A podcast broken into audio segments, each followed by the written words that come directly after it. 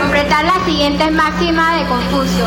Hace algunas semanas se burlaron a más no poder de la pobre postulante a Miss Panamá, a la que le, le preguntaron, oiga, ¿y quién fue Confucio? Y esta dijo, pues el creador de la teoría de la confusión. Confucio fue uno de los que inventó la confusión y por eso se le ha, de lo más antiguo, fue uno de los chinos japoneses que fue lo más antiguo. Gracias.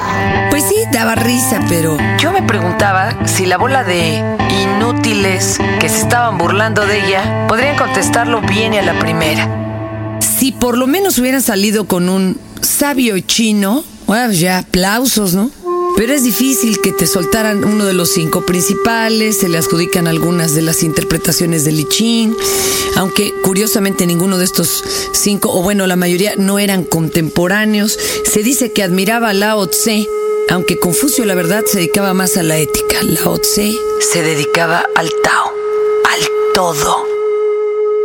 Y ustedes no me lo van a creer. Estamos cumpliendo 300, 300 Taos, 300 podcasts aquí a través de Dixo y esto me llena de emoción y creo que lo compartimos. Algunos vieron hacer los Taos, otros no, por eso ya haremos un Tao del Tao con lo mejor del Tao. Estás descargando una. Estás descargando el podcast Un Tao de Fernanda Tapia. Por Dixo. Por Dixo.com. Ideas circulares. Ah, la vida da vueltas, vueltas, vueltas. Se retuerce, tuerce. Es como una serpiente mordiéndose la cola. Regresa sobre sí misma. Nunca en las mismas circunstancias, pero en cada final comienza. Hace 25 años que hago radio y siento que se está cerrando un gran ciclo y estoy regresando a las raíces, al principio de este fluir de esta agua. Uno fluye como un río a lo largo de toda la vida y como el río, tú te vas golpeando contra piedras, te vas purificando para llegar al final al mar, ese mismo mar de donde saliste. Dirás, sí, eres igual, sigue siendo agua. Sí, pero ya no eres agua salada. Tenemos una ciudad en donde deben de saber que la mitad del agua que importamos de los estados se nos va por un tubo. La que llueve y todo se pierde en fugas internas de la ciudad. Esto sería una grosería escandalosa. Bueno, es hasta obsceno, donde pues haciendo tanta falta el agua, perdamos nada más por no tapar las goteras de nuestras cañerías, ¿verdad? En la mitad de esta agua y estamos robándosela a todos, ¿no? Al Cuzamal, al Estado de México, ta, ta, ta. Se la robamos a todos lados. Somos ese gran vampiro de toda la República. Nosotros, los citadinos, no en balde nos odian. Espero en Dios que no todos, ¿verdad? Por favor, los que consulten esto en el interior de la República, apóyennos, pero les juro que sí habemos algunos conscientes de lo que estamos haciendo. Ahora, ¿qué pasa con el agua? Esta agua que llega a la Ciudad de México, pues se puede utilizar de muchísimas cosas. Hay quien dice que el agua te puede no solo limpiar, sino que yo me he dado cuenta, por ejemplo, en el buceo, que abajo del agua puedes brindar. En serio, hemos metido botellas de, de champán y hemos tomado de ellas. Eh, te puede rascar la nariz, aunque no te lo puedas imaginar ahorita, inténtenlo algún día. Y hasta puedes cantar. Bien. Los mexicanos tenemos mucho eso, ¿eh? Nos reímos, pero es de puro temor. ¿Sabían ustedes que la risa, el enseñar los colmillos cuando estábamos riéndonos, realmente es un gesto animal de temor? Nos estamos defendiendo ante lo que no nos esperamos. Claro, sí es muy ingenioso, incluso nos hace, nos hace reír, como el doctor Olaski diciendo que, eh, bueno, en otras épocas imitaba a Juan Pablo II perfectamente y hasta te contestaba en su casa como tal, o ahora dice que el Papa Benedicto es Benedicto Bodoque y cosas por el estilo, entonces nos hace sonreír, pero hay quien no lo soporta porque es demasiado violento. El otro día que detenían a doña Juana Barraza, alias la Mataviejitas, muchísimas ideas cruzaban en mi cabeza. Para mí fue un momento así como muy inquietante, no sé para ustedes. Yo he sido siempre la nota roja, esto heredado de mi madre que es fanática de la nota roja, no solo internacional, sino hasta histórica. Lee las historias de reyes envenenadores y demás. Fíjense que era muy importante. Uno, porque era nuestra primera asesina serial mexicana. Era una lúdica mujer impúdica. Era muy sádica y sentimental. Entonces, de pronto me vi viendo la tele y me pude separar de la nota. No me envolví, no me enrollaron. Y luego me separé de mí misma y me vi como espectadora viendo la nota roja y dije, wow, estás ante la primera asesina serial del siglo. Es mujer y curiosamente no es envenenadora como la mayoría de las asesinas seriales. Era muy sádica y sentimental. Y esto me causó así como una serie de pensamientos, pero ahora reflexionemos esto. ¿De veras era ella la mataviejitas? Sí se parece, pero ¿cómo es que iban a agarrarla hasta con el saco rojo como si hubiera ido vestida para el casting? Que hubiera estado tan cerca el policía. Otra, ¿por qué ahorita que es como periodo electoral no será así como para decir, nos lavamos la mano si la policía siempre vigila o de qué se trata? Qué curioso, ¿no creen ustedes? A mí se me hace que algunas sí se las echó esta señora, pero que incluso había familias que con tal de heredar ahorcaban a su viejita y claro, se la cargaban a la mata viejitas. ¿Ustedes qué opinan de esto? Uno busca la equidad con los demás, no la igualdad, porque finalmente todos somos diferentes. Equidad es tener las mismas obligaciones y los mismos derechos. Entonces, se habla de equidad porque todos, absolutamente todos, aunque no le guste al señor Abascal, tenemos las mismas obligaciones y los mismos derechos. Por otro lado, el discurso de género es esto.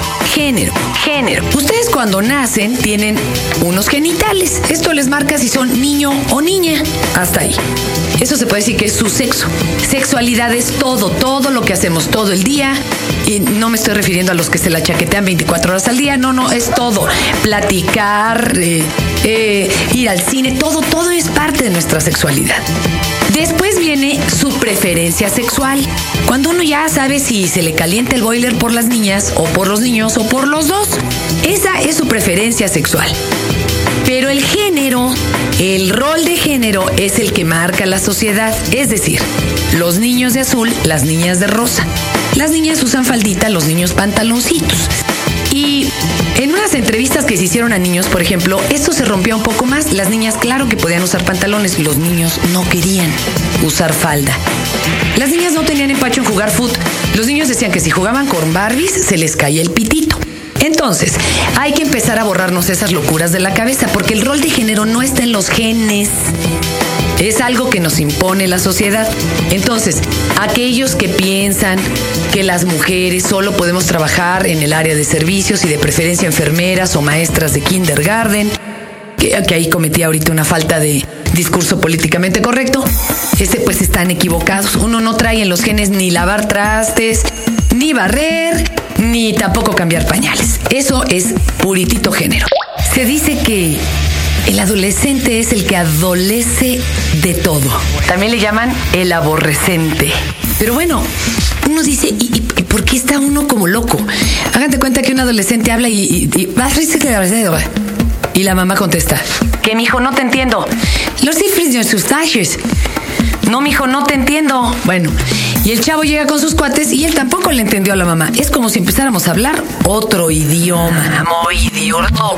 ¿Por qué pasa esto? Hay una parte del cerebro que empieza a funcionar por ahí de los 11 años, 12 años.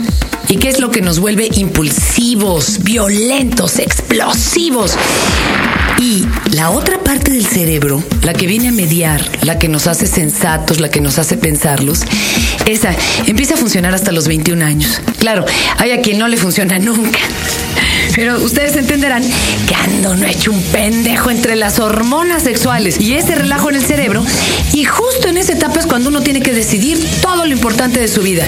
¿Qué carrera voy a estudiar? Eh, ¿Voy a ser gay o no? ¿Le voy a entrar a las drogas o no? ¿Ya o no quiero tener relaciones sexuales? ¡Wow! ¿Cuántas cosas importantes? Y yo he hecho un pendejo. Bueno.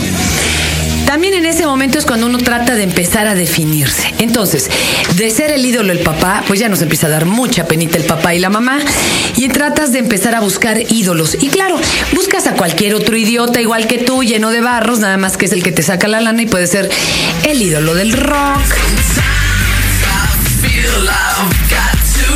El actor o la actriz favorita y demás. Estás tratando también de definir tu espacio. Esto es difícil cuando vives en un departamento con seis hermanos. porque pues eso de espacio se vuelve verdaderamente relativo. A veces comparte uno hasta el baño, mientras uno se baña el otro está en el WC. Entonces, ¿qué sucede? Pues el espacio se vuelve realmente más bien nuestro cuerpo.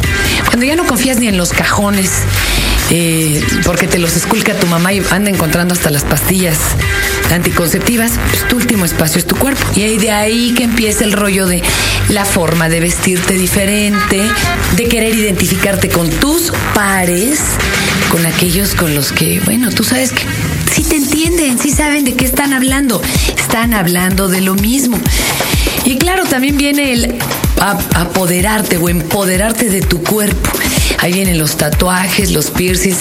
Y bueno, solo habría que hacerse dos preguntas. Una, aguas con los tatuajes, o sea, hay que pensarlo antes de hacérselo.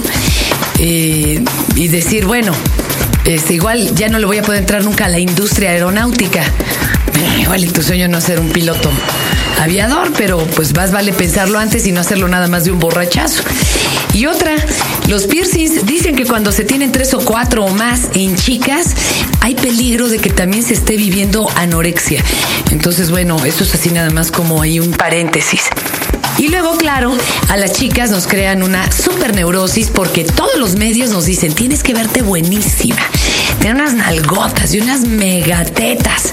Las tienes que traer hasta arriba, como, como si fueran amígdalas.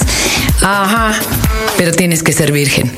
Cuando estás chavo, la verdad no sabes bien lo que quieres, pero por lo menos te queda claro lo que no quieres.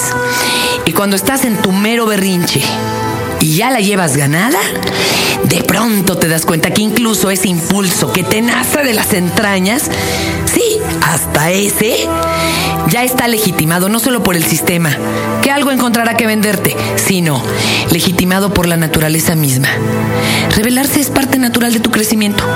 Revelarse, a fin de cuentas, vende. Y así se llama el libro de Joseph Heath y Andrew Potter. Los cito nomás para que no piensen que yo esto que hoy les platico me lo saqué así de mangas para justificar mis chafiadas por la vida. Les voy a leer una partecita, pero neta, consíganlo. Y Revelarse vende de Taurus. En el capítulo 1 dice el nacimiento de la contracultura. Primera hora de la mañana del 8 de abril del 94 llegó un electricista para instalar un nuevo sistema de seguridad en un chatel con vistas al lago Washington, al norte de la ciudad estadounidense de Seattle. En el invernadero se encontró con el dueño de la casa, Kurt Cobain, muerto sobre un enorme charco de sangre. Cobain había tomado una sobredosis mortal de heroína, pero para no dejar cabos sueltos, se había volado la parte izquierda de la cabeza con una escopeta Remington de calibre 20 cuando se difundió la noticia de la muerte de Cobain, no extrañó a casi nadie. Al fin y al cabo se trataba del hombre que había sacado la canción Me odio a mí mismo y quiero morirme. Como cantante del grupo Nirvana, probablemente el más importante de la década de los 90, todo lo relacionado con él tenía una inmediata repercusión mediática. Sus anteriores intentos de suicidio se habían hecho públicos. La nota que había junto a su cuerpo no dejaba lugar a dudas. Es mejor quemarse que irse apagando lentamente. Sin embargo, su muerte produjo un pequeño revuelo comercial basado en la teoría de la conspiración. Porque, ¿quién mató a Kurt Cobain? Por un lado, la respuesta es obvia. A Kurt Cobain lo mató Kurt Cobain. Pero el cantante de Nirvana también fue víctima de una idea falsa. La teoría de la contracultura. Aunque se consideraba un músico punk, un rockero dedicado a hacer música alternativa, pues había vendido millones de discos.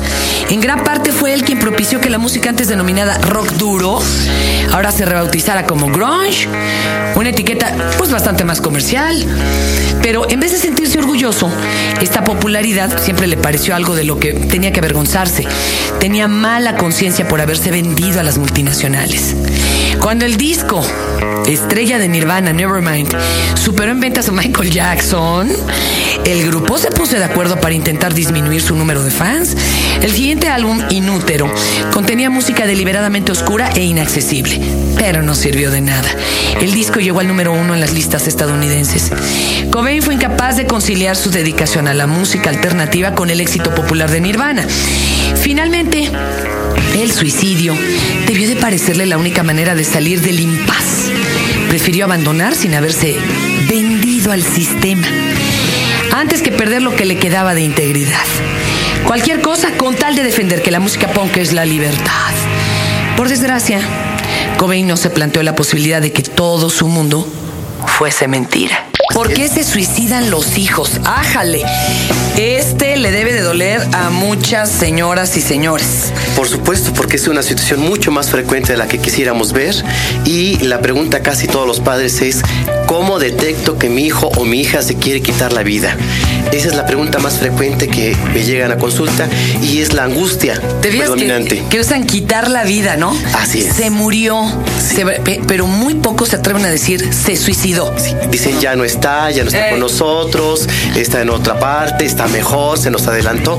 Pero la palabra suicidio como tal no la quieren decir, es muy difícil hablarla, sobre todo tiene mucho estigma, lo cual provoca rechazo a la palabra misma. El estigma es de que la familia falló y de que no cumplieron socialmente y entonces, ups, no es un... Además el suicida traiciona, ¿no? Supuestamente. Así es, y sobre todo el suicida tiene una serie de preguntas e inquietudes que deja a la familia creando muchas culpas, pero es importante que estas culpas las determinemos desde la acción hasta la omisión. Es decir, hay personas que sienten que por no haber hecho algo, la persona decide quitarse la vida y otras más piensan que por lo que hicieron, la persona decidió quitarse la vida. A ver, vámonos por partes. Una, cuando alguien sí está verdaderamente deprimido, cuando alguien tiene verdaderamente una enfermedad mental que le lleva a, a tener estos intentos suicidas y cuando se vuelve una simple dinámica de chantaje y manipulación. ¿Cómo lo diferenciamos? Es importante partir primero que nada que no todos los depresivos se quieren suicidar y no todos los suicidas estaban deprimidos. A ver, Por ello, el 65% de las personas que se quitan la vida a lo mejor cursaron con al- algún tipo de depresión, pero el 35% restante no. Por eso, en este 35% podemos incluir otro tipo de enfermedades, esquizofrenia, paranoia, alguna cuestión metabólica, orgánica y alguna cuestión, por supuesto, de, de bipolaridad. Sin embargo, hay personas que deciden quitarse la vida porque no tienen un proyecto de vida y la situación de desesperanza, léase todo, toda la extensión de la palabra, la desesperanza, está presente. Por esto esta situación es una decisión y es algo automotivado. Nadie puede decidir por otra persona el quitarse la vida. dicen que hay veces que en la vida nos vemos como en un túnel ya sin salida.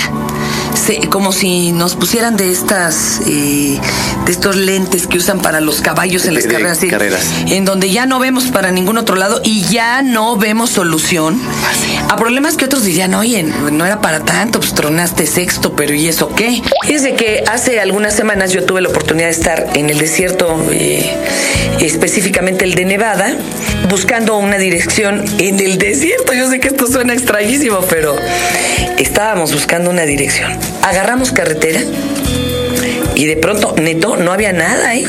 De vez en cuando aparecían unas especies de letreros pequeños a la vera del camino, con caras sonrientes hipócritas de candidatos a determinados puestos en el estado de Nevada, porque así se anuncian allá, o sea, no ponen espectacular, ponen unos pequeños letreritos abajito, en el suelo. Se aparece como, como medio dislocada por el sol, por el calor, como espejismo. Una tienda de estas de 24 horas abierta, que tenía puro mendigo personal como sacado de película de David Lynch. Rarísimos. Nos metimos y para no ser rudos este, o groseros, pues bueno, dijimos vamos a comprar unos chescos y preguntamos. Vamos hacia donde estaban los chescos, todos calientes. Los refrigeradores desconectados. Había una señora muy grande afro- afroamericana con dreadlocks chiquititititos y como que un ojo se le desmarcaba. Mentally, you picture my dog, but have not told you the type dog which I have. Perhaps you might even picture Toto from The Wizard of Oz. En nuestro mal inglés le preguntamos, oiga, estamos buscando el 7061. Ah, dos kilómetros para adelante. Ah, bueno. Nos salimos y vimos una maquinita de chescos. Oh, como de anuncio. Pensaba yo en los mendigos anuncios del Cinemex, chinga. Sí, ahorita rápido echamos unas monedas. La máquina nos arrojó un refresco de cola hirviendo porque estaba desconectada. Joder. Ni hablar, nos llevamos nuestra, nuestra latota caliente, nos volvemos a trepar al carro. Yo ya muy espantada porque dije, me queda que donde se nos detenga aquí el carro, sí no sé qué va a pasar. Y nos echamos dos kilómetros hacia donde nos dijo la señora. Ahí sí yo ya sentí pasos, ¿eh? Nos arrancamos de regreso y llegamos a la primera tienda, es abierta 24 horas, donde estaba la misma señora con los dreadlocks chiquitos. Dije, no manches. Le pedí a Pedro que nos regresáramos. Cualquiera diría que qué me metí, que no, estábamos sobrios. Lo que pasa es que ese tipo de cosas suceden en el desierto en estos debrayes circulares, en estas ideas circulares, es muy curioso porque estoy grabando esto un primero de noviembre. Un día de muertos, voy a hablarles de vida. Y curiosamente, eh, mi querida Deli, yo te voy a contar que normalmente hacemos todo al revés. Uno escoge al doctor sin saber cómo quieres un parto y eso es un absurdo porque es como comprar un viaje a Europa sin haber decidido si lo quieres hacer como mochilera o como bon vivant. Así de grave es. Y según como lo quieras, vas a tener que buscar la agencia de viajes. Bueno, en un parto es exactamente lo mismo. Y te lo digo por si algún día quieres tener hijos o los amigos que nos están oyendo están en ese asunto. Ustedes primero tendrían que tomar el curso para padres, que es lo último que termina uno tomando. Y de él derivar y entender si van a querer un parto natural con o sin anestesia local. Dos, si lo que quieren es una cesárea. ¿Por qué? ¿Cuáles son las ventajas? Todo este rollo, porque todo tiene ventajas y desventajas. Eh, si van a amamantar de pecho, si van a usar biberón. Y a veces esto no está en la elección de nuestras manos. Simplemente así se presenta, pues porque, porque no hubo de otra, ¿no? Porque las circunstancias así se presentaron. La ilusión de tu papi y mía era que fuera un parto psicoprofiláctico. Hicimos todo el curso durante varios meses. Y entonces, después de haber hecho todas las respiraciones, jadeos, pujos, todos los ejercicios, porque nos ponen a hacer una cantidad de ejercicios que no haría uno ni siquiera sin estar embarazado. Ahora imagínate lo que pensaría la abuela de verme abrirme de patas, panza arriba, hacer cuclillas. No, no, no, no, no. Si hubiera infartado, diría, se te va a salir el chamaco. Hoy, mi querida Deli, te voy a, contar la historia de tu abuela Carmen. A ella ya no le tocaron guerras como a la bisabuela Josefina o al abuelo Crescencio, pero ella siempre trajo una guerra personal. Ella terminó a los 13 años la escuela y ya era secretaria ejecutiva con contadora. No tuvo para la fiesta. No, no, escasamente tenían para comer, imagínate.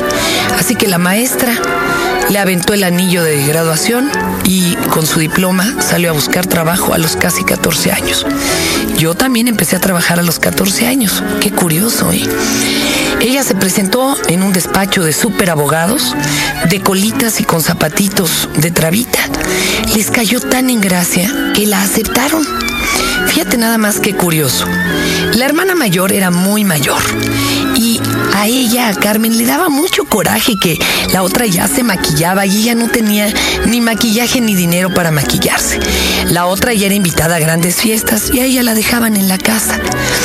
Y luego el hermano Fernando, Fernandito pues era boxeador y medio conseguía trabajo y no. No surgía que alguien metiera dinero a la casa, porque imagínate, cuando era niña y también oían puro radio, oían a Cricri, los cuentos del monje loco y los cuentos de la bruja y con eso se asustaban y demás. La tele la veían por la ventana con los vecinos, unos rusos que eran muy ricos. Y juntaban un álbum de eh, escenas de la historia de México. Y a ella solo le faltaba ya la estampa del abrazo de Acatempan para llenar el álbum.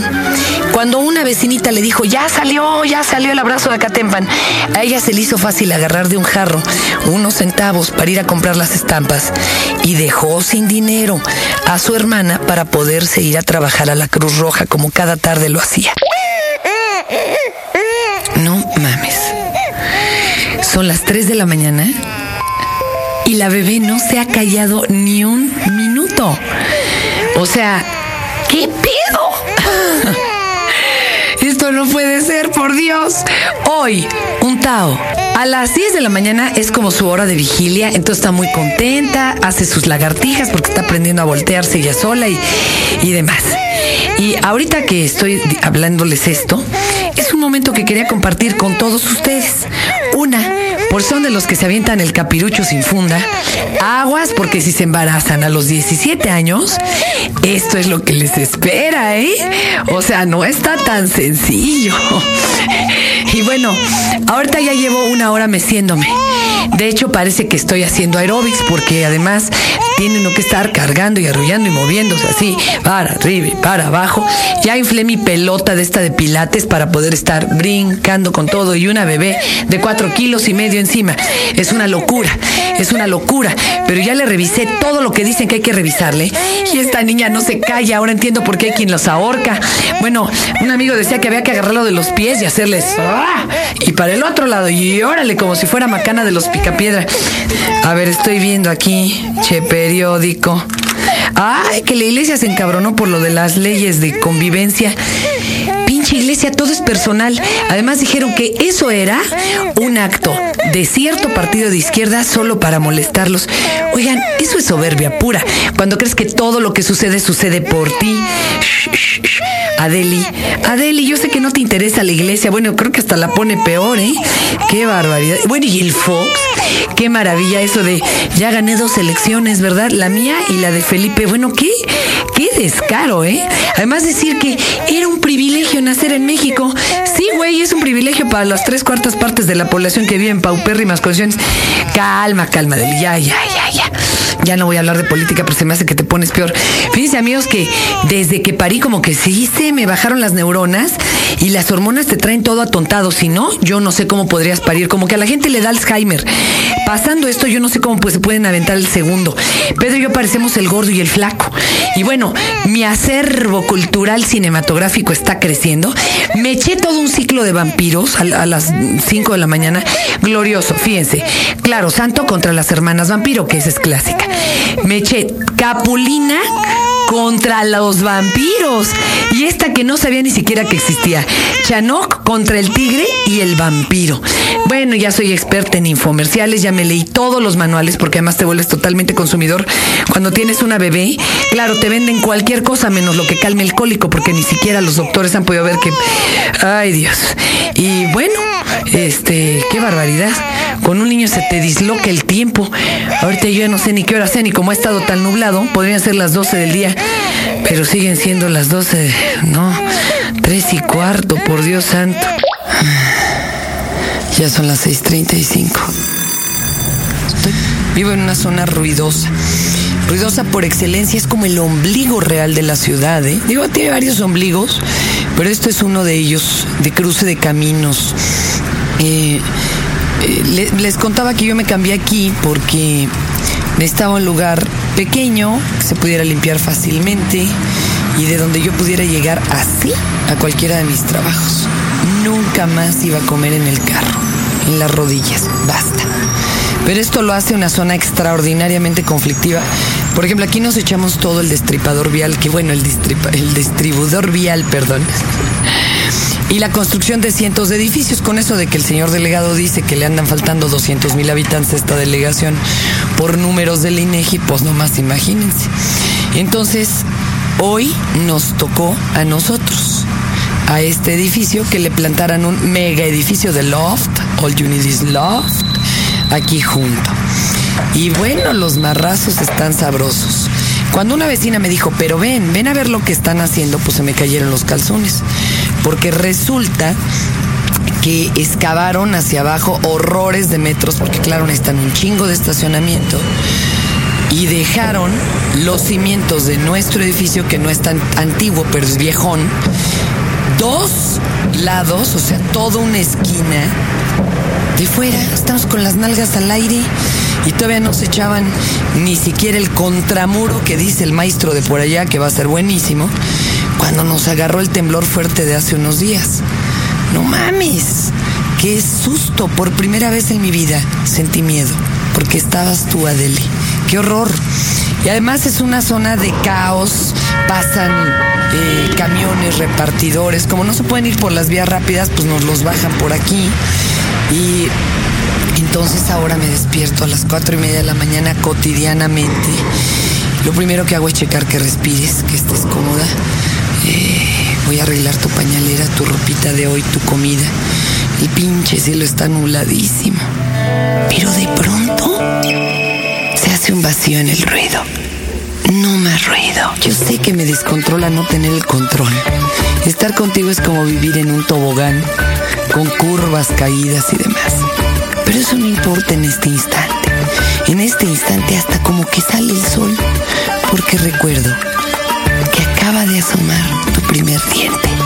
Yo me puse tan mal con tanta incertidumbre, porque sépanse lo que si padezco de asma, en gran fondo es la incertidumbre.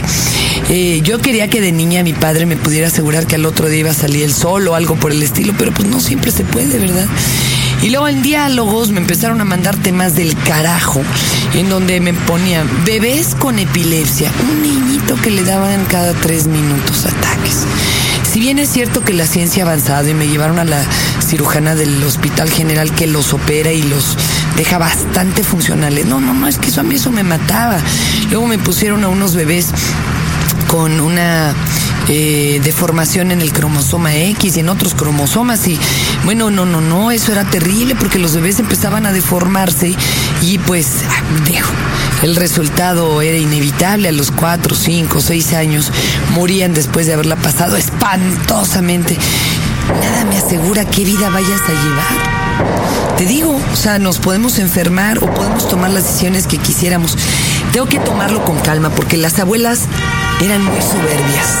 Mi madre todavía, yo. Uno piensa, yo pienso, si no estoy yo, la casa se cae. Y no es cierto. A mí me seguían gustando todas estas cosas que tenían dos o tres niveles de lectura. Pues evidentemente me gustaron mucho la segunda y la tercera de Star Wars. Yo sí creía eh, lo que decía George Lucas, de que estaba poniendo a Dios en perspectiva. Y no, a la religión católica, sino en general a toda la creencia de la creación y demás. Yo salía muy motivada de esto, pero la última película que de veras, bueno, eh, también Waking Life, por ejemplo, es una que hay que ver, rentar, desmás o comprar y irla deteniendo y cada día escuchar a uno de los sabios que ha- hablan porque es muy difícil. Pero bueno, una que yo me metí a ver a cine lleno, a reventar, y la gente se reía, mano. Y yo estaba pasmada de una pieza. Matrix. Do you believe in fate, Neo? No, Why not? Because I don't like the idea that I'm not in control of my life. I know exactly what you mean. La 1, ¿eh? La demás es una vacilada, pero la 1. Había gente que iba a ver patadas y decían, pinches gringos, nos quieren ver la cara. O sea, no, güey. Cada quien iba a ver lo que quería. El que quería ver toda una nueva forma de hacer cine, ¿la vio? El que quería ver patadas, ¿las vio? Y yo estaba leyendo a segundas líneas. ¡Guau! Es una larga historia el por qué a mí me movió, pero la metáfora se me hace que es verdaderamente lo que está sucediendo actualmente con los seres humanos. Eso ya lo discutiremos en otra ocasión. Sin embargo, sí me parece que hace mucho tiempo me tomé la pastilla que parecía más apetecible y me salí de la matriz. Entro y salgo y juego a que juego, pero nunca nada volvió a ser igual. Remember, all I'm offering is the truth, nothing more. el agua finalmente nos mueve y yo siempre quise ser como agua, porque fíjense, el agua se puede evaporar, se puede hacer sólida, puede tomar la forma de lo que lo contiene, pero nunca pierde su esencia, que finalmente es agua. Claro, hay quien prefiere el alcohol, pero a eso ya le dedicaremos otro Tao y otra idea redonda, porque somos agua, porque somos agua, porque somos agua. a good martial artist is like water. Why? Because uh, water is insubstantial.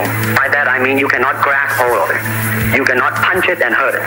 So be soft like water and flexible. ¿Qué eran los Taos? Empezaron siendo ideas redondas en donde podíamos brincar, empezando a hablar de, no sé, Agua y terminábamos hablando de ovnis, pero finalmente cerrábamos con agua.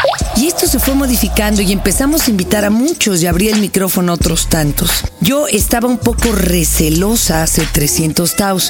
Yo decía, pues, ¿quién nos va a oír, man?